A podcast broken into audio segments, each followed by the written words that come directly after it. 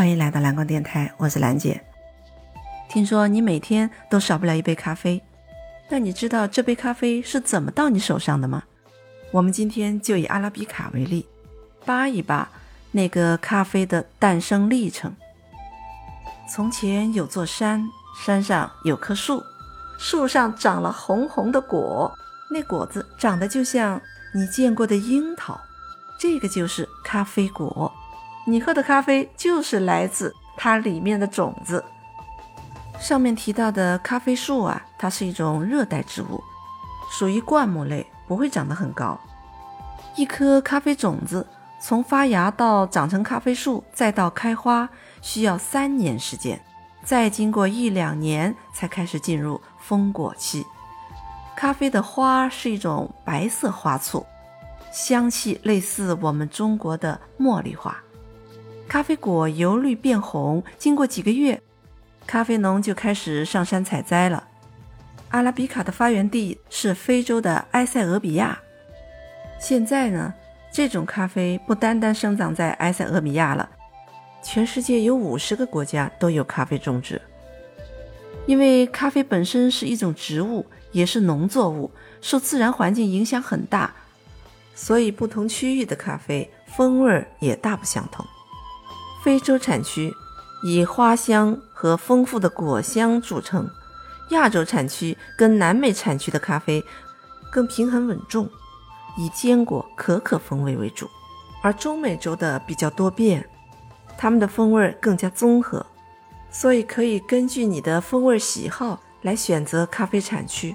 当然，产区之间并没有绝对的好坏之分，只是有地域风味的不同而已。有了多样性，才能让咖啡满足更多人的味蕾，让人们有更多的选择。各个产区的咖啡采摘完了，不是直接将咖啡果实就运到世界各地的，毕竟鲜果是不能长途运输的，所以咖啡果实需要进行处理，变成咖啡生豆，才能成为国际贸易商品。而咖啡果实是怎么处理才变成咖啡生豆的呢？不同的处理方式又会给咖啡带来怎么样的变化呢？那些采摘回来的咖啡果会被送到咖啡收购站，也就是咖啡处理厂，将咖啡果进行加工，去掉所有不需要的东西，包括咖啡果皮、果肉、果胶，还有咖啡种子的种皮，最后就成了咖啡生豆。说到这里，你可能会问。咖啡是个水果，那它好吃吗？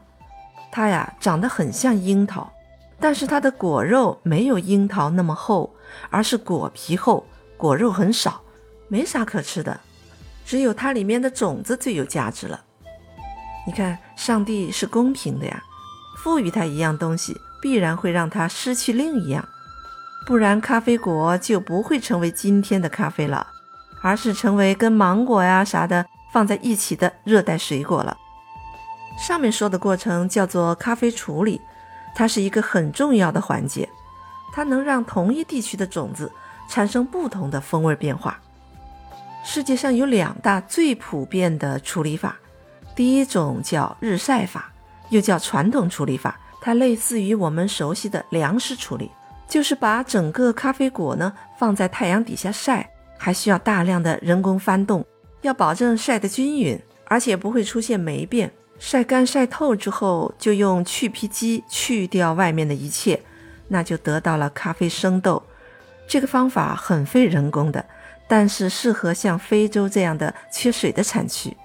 日晒法在处理的过程中是带着果皮处理的，就会让咖啡呢保留更多的果香，酸质柔和厚实，口感扎实。而且略带类似果酱发酵的味道。这种日晒处理的咖啡相当于我们茶里的红茶。另一个处理法叫水洗法，过程是这样的：先用去皮机把咖啡的果皮挤掉，再将包裹着黏黏的果肉、果胶的咖啡种子放到水里泡着。水里的各种酶会把那些营养丰富的果肉、果胶分解掉，最后得到干净的咖啡种子。然后再把种皮去掉，这种方法比较费水，所以适合水资源丰富的产区，比如哥伦比亚、巴西。水洗法的处理有了水的参与，会让咖啡的味道层次感明显，果酸明亮，体现咖啡鲜果的调性。它类似于我们茶里的绿茶。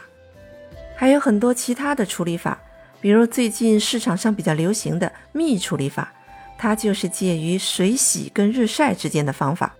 方式是将先将果皮挤掉，然后将带有果肉果胶的种子进行晾晒干燥，这样处理得到的咖啡甜度会比较突出，所以叫蜜处理。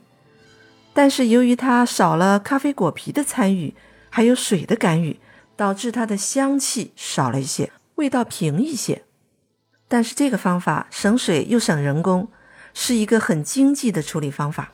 大多数中美洲产区会多用这个方法，这些方法没有优劣之分，只是会让咖啡的风味更加多变。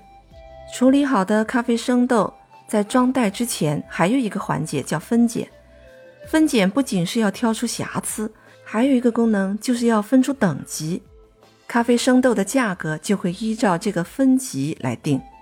咖啡的分级机制，一百分为满分，以八十分为界，七十五到八十分的评为商业咖啡，八十分以上的评为精品咖啡。处理和分级完成之后，咖啡生豆就被装上大游轮，漂洋过海的来到世界各地的咖啡消费国。这时候，咖啡就要到了下一个最关键的环节了，这就是烘焙。咖啡生豆里有很多丰富美好的物质，但是就像封在潘多拉魔盒里一样，需要打开它的美好。而烘焙呢，就是那把打开盒子的钥匙。烘焙咖啡其实跟我们炒花生米差不多，炒的火候很重要，所以咖啡也会根据火候的高低分成了三个烘焙类型，分别是浅度、中度和深度。咖啡的味道就因为火候的不同而产生了天差地别的变化。浅烘焙的豆子会保留很多产区风味跟咖啡果酸，很少出现苦味儿，层次感好，更轻盈，比较适合手工咖啡的制作。而随着火候越来越大，到达中度烘焙，丰富的香气就会挥发掉一部分，而保留更为醇厚的坚果、奶油类型的香气，味道上。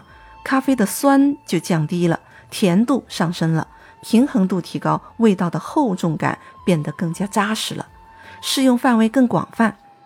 而到了深度烘焙，就接近于炒糊了，香气大都是厚重的巧克力跟焦糖风味儿，口感上的苦味儿也出现了。这种豆子适合意式咖啡机使用，而且咖啡店的意式咖啡都是浓缩的，焦苦味就更明显了。喝到一杯所谓的苦咖啡就不足为奇了，但是如果原材料换成另两种较为浅烘的咖啡豆，那味道肯定就不一样了。所以啊，不是咖啡限制了我们的想象，而是原料咖啡豆限制了我们。你如果喜欢这个专辑啊，别忘了订阅，更期待你多多留言，也欢迎你联系我哟。蓝光全拼幺七八。